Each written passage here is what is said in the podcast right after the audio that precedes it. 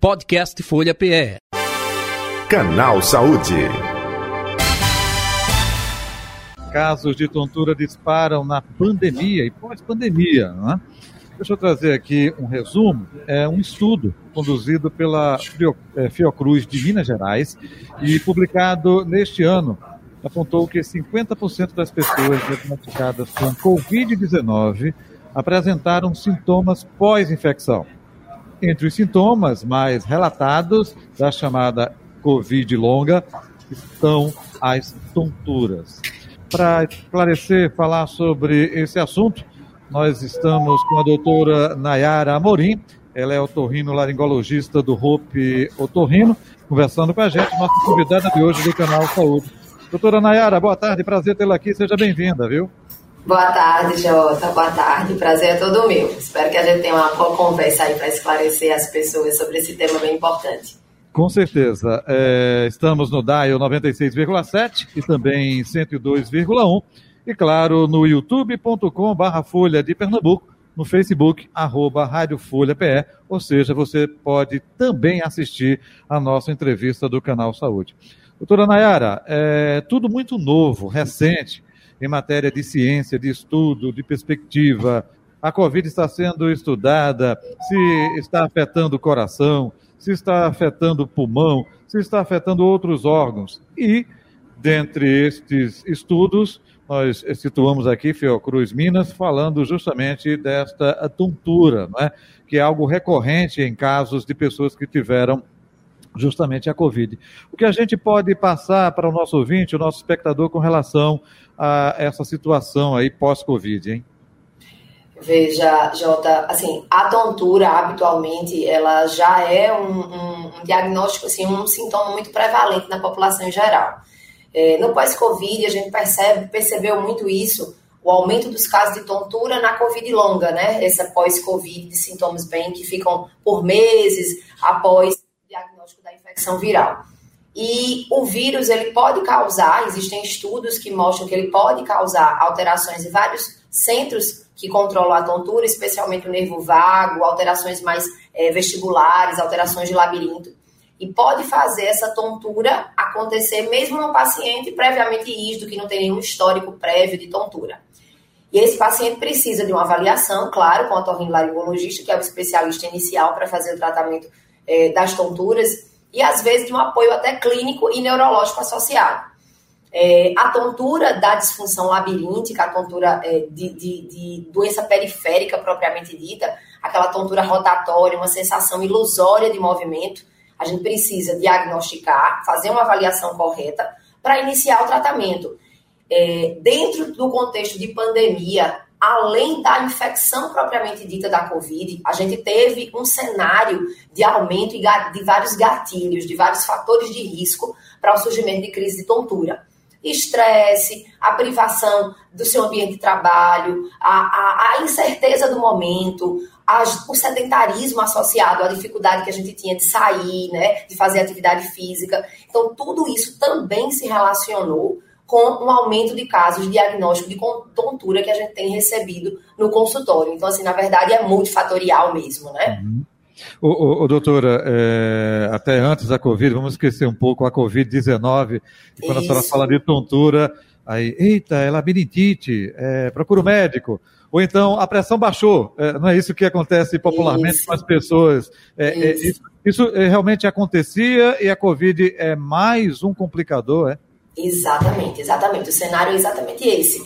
É, isso já acontecia e a Covid surge como um mais, um a mais, né? E a gente sabe que infecções virais, de uma forma geral, elas podem ser gatilho para o surgimento de é, é, externar esse tipo de sintomatologia por irritação mesmo no labirinto. A doença ela é uma doença sistêmica, né? A doença viral. E aí a Covid pode se realmente inserir em vários contextos, doenças circulatórias, cardiológicas, a tontura entra nesse contexto também, né? Agora, até aproveitando todo esse contexto, né, é, esse leque né, do que pode ser essa tontura, é, através de um diagnóstico específico, algum exame, não necessariamente, é através da conversa no consultório, da anamnese, é, vai se chegando a um afunilamento para se chegar a um diagnóstico preciso, se é labirintite ou até problema de visão, né? Eita, o óculos está ultrapassado, faz três anos que eu sinto dor de cabeça, Isso. de vez em quando sinto tontura. É um pouco disso também, doutora? Perfeito, Jota. A tontura a gente sempre enxerga como um sintoma de uma doença que precisa ser investigada. A tontura, ela não é um diagnóstico definitivo. Então, pensando nesse sentido, a gente precisa investigar. E aí o primeiro passo e o principal é uma boa conversa, é a anamnese detalhada desse paciente. É aquele paciente que a gente vai conversar, ver qual é o mecanismo, quais são os fatores que predispõem, quais são os, gatilhos. E diante dessa conversa, a gente já tem grande parte da nossa suspeita diagnóstica. Existem sim alguns exames. Se a gente pensar na tontura como um todo, a gente tem o controle visual, a gente tem o aparelho osteoarticular, o nosso corpo, é a parte motora propriamente dita, é um dos centros de equilíbrio. A gente tem a parte central, né, o cérebro, o cerebelo, as conexões nervosas que fazem o controle central, e a gente tem a parte periférica do labirinto. Então, dentro da nossa anamnese, a gente já consegue triar e fazer um quebra-cabeça dessas peças para encaixar nas possíveis síndromes. E aí, dentro dessa investigação, entram os exames complementares, que são poucos, existem, mas uhum. o principal é a suspeição clínica. Uhum. É, é, são poucos, a senhora pode citá-los?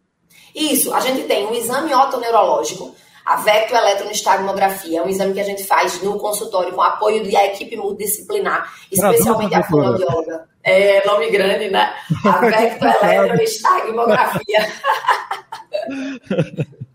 Aí a gente chama assim, exame otoneurológico, que é um exame que a gente avalia o sistema labiríntico, a gente consegue avaliar os principais fatores estimulantes, a gente faz. É, o pessoal, quando a gente pede o exame, esse teste específico labiríntico, o pessoal já diz: é, é aquele da água no ouvido, porque antigamente era feito com água, hoje ele é feito com ar, mas dá uma sensibilidade. Esse é um exame que a gente não faz habitualmente durante a crise. A gente espera o paciente compensar para fazer o exame. Existe o VERRIT, existe o VEMP, esses são exames que podem ser feitos durante a crise e aí a gente consegue ter um diagnóstico do local que pode estar alterado. E existem algumas patologias que não precisam de nenhum exame, ou a gente faz o exame e eles são todos dentro da normalidade. Por exemplo, existe um tipo de vertigem muito comum que é a VPPB, muita gente conhece, né? Hoje com a internet a gente se divulga muito, que é a vertigem posicional, postural paroxística benigna, que uhum. é uma sensação de tontura, uma sensação rotatória de movimento, que se dá principalmente com mudança brusca da posição da cabeça. E esse é um diagnóstico clínico. São feitas manobras para diagnóstico, não é tratado com medicação, é tratado com manobra, como se fosse um exercício de reabilitação labiríntica.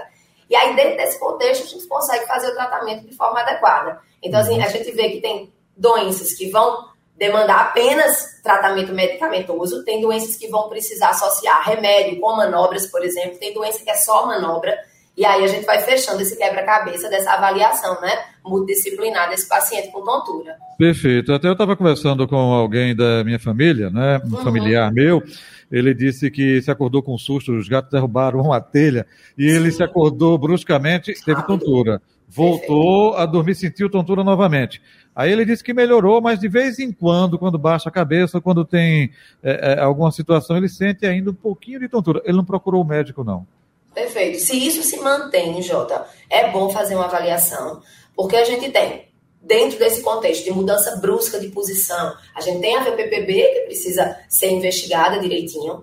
É, uma outra coisa que acontece muito são alterações da circulação, alterações do fluxo sanguíneo no corpo, sejam picos hipertensivos ou baixas de pressão súbita. Então, isso acontece muito, por exemplo, o paciente relata assim: doutor, eu me acocoro no chão, eu faço alguma coisa, me sento. Quando eu me levanto bruscamente, eu sinto tudo meio que rodar e às vezes turva a vista. Então, a gente precisa, esse tipo de paciente especificamente, fazer uma avaliação associada com cardiologista também, porque eu posso ter uma hipotensão brusca e gerar uma reação ali labiríntica de desequilíbrio temporário, mas desde que seja uma coisa rotineira, é, que esteja se perpetuando, vale a pena a investigação. Porque a gente precisa, como a gente lembrou no início, a tontura ela é um sintoma, né? E aí a gente precisa ir atrás do diagnóstico para poder tratar especificamente.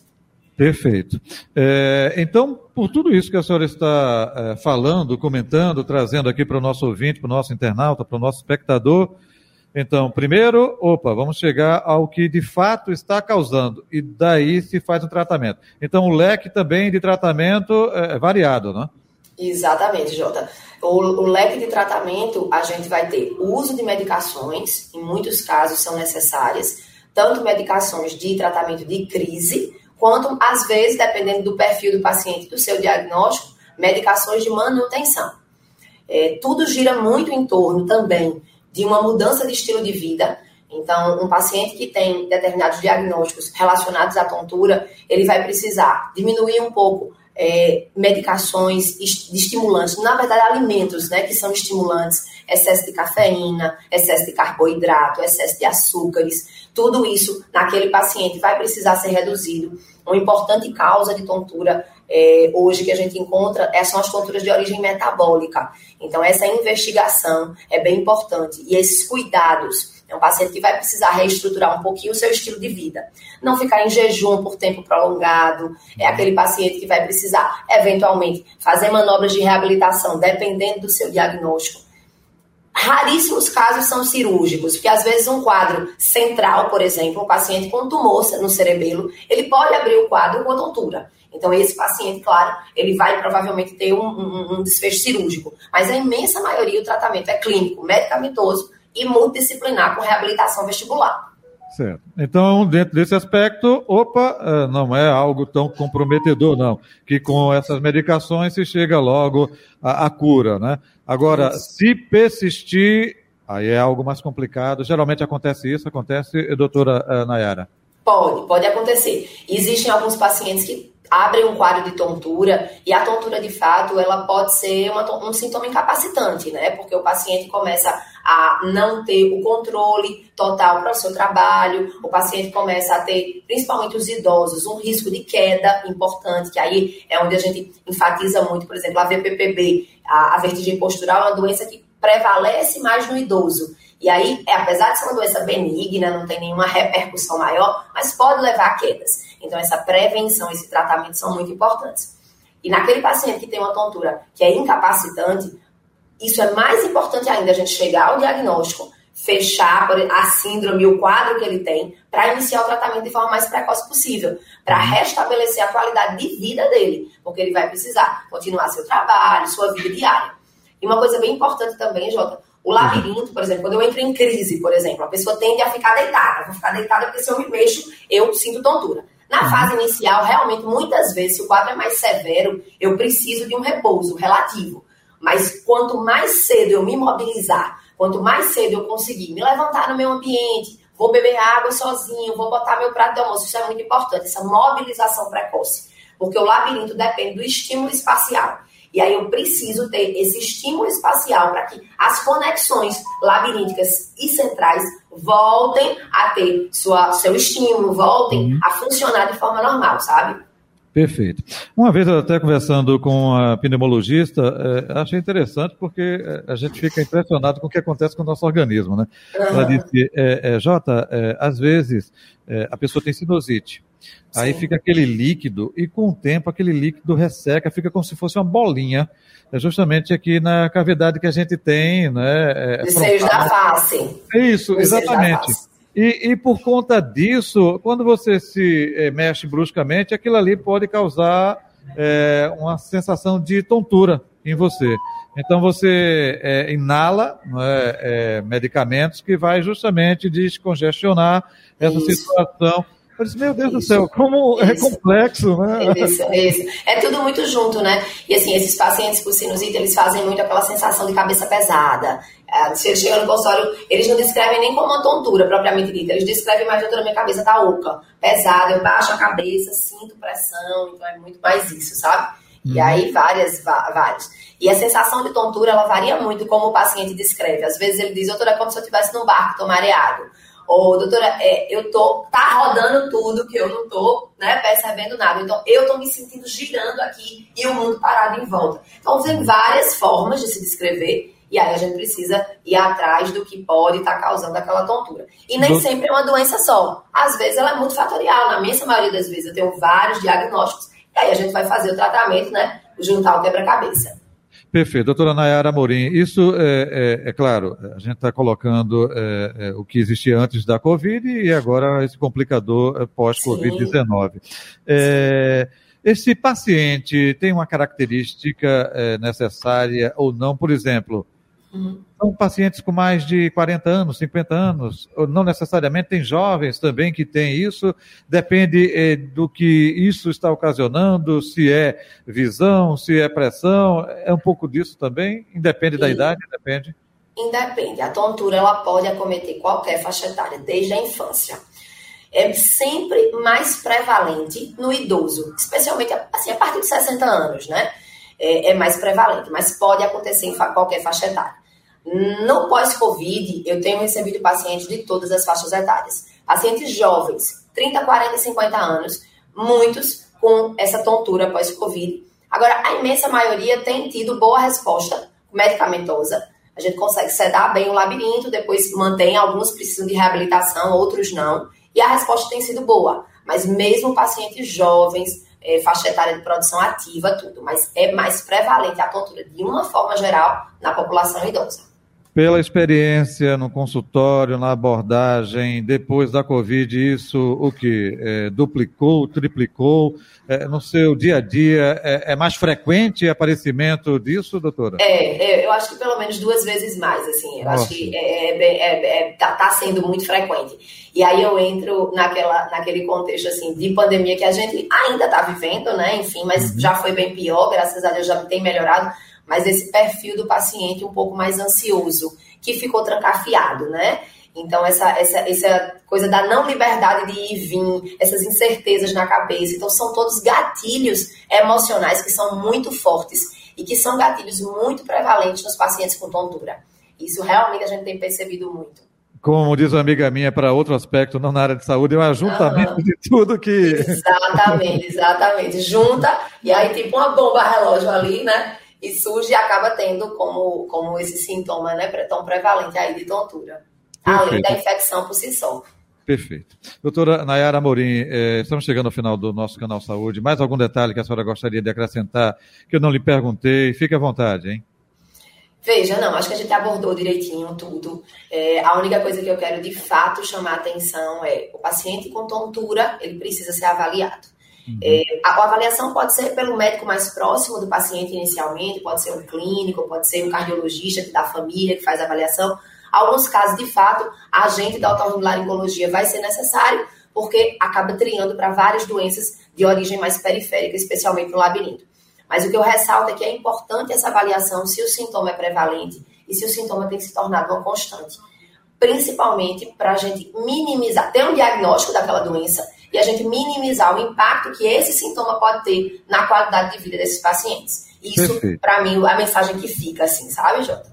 Ok. Doutora Nayara Amorim, eu tenho também a preocupação, sempre, claro, com a rede SUS, não é? Sim. É, quem tem um plano de saúde, ótimo, pode pagar. Quem paga particular também é mais fácil. Isso. Mas a rede SUS tem algum hospital de referência desse aspecto que Sim. trabalhe? Sim, sim, sim. Na rede SUS aqui a gente tem o Hospital das Clínicas, o IMIP e o Hospital Agamenon Magalhães. São três serviços, eu faço parte da preceptoria de residência médica do IMIP. Uhum. Então, a gente tem serviço de tontura, a gente tem serviço de reabilitação, terapia multidisciplinar com fonoaudióloga. É um paciente que normalmente é triado das prefeituras, né? É, via posto de saúde. E aí a gente recebe esses pacientes encaminhados no, nesses serviços, tá certo? A UPA e também encaminha, não é isso? A UPA também encaminha. A gente atualmente tem o sistema de UPA especialidades no Ibura, que a gente também faz parte, também faço parte, que também atende triados das prefeituras, triados dos encaminhamentos da prefeitura. Então, assim, tem é, é, uma rede de otorrinolaringologia para avaliação desses pacientes também na rede SUS. Perfeito. Doutora Nayara Morim, para finalizar, onde encontrá-la nas redes sociais ou o telefone do seu consultório, fique à vontade, viu? Isso, eu faço consultório no Grupo Hope, uhum. é, o telefone da marcação de lá, nosso telefone é o 3302-2121, é, estaremos à, à disposição para quem precisar. E, e, nas redes sociais, eu tenho Instagram, é Nayara0201.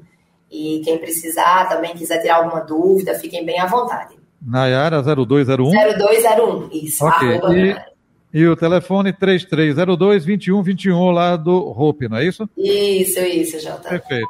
Doutora Nayara, muito obrigado pela atenção aqui com o canal Saúde, viu? Saúde e tá, paz. Até o próximo encontro. Amém. Obrigada. Saúde e paz. Ok, conversamos com a doutora Nayara Amorim, ela é otorrinolaringologista do Grupo Hope, foi a nossa convidada de hoje do Canal Saúde. Podcast Folha PE. Canal Saúde.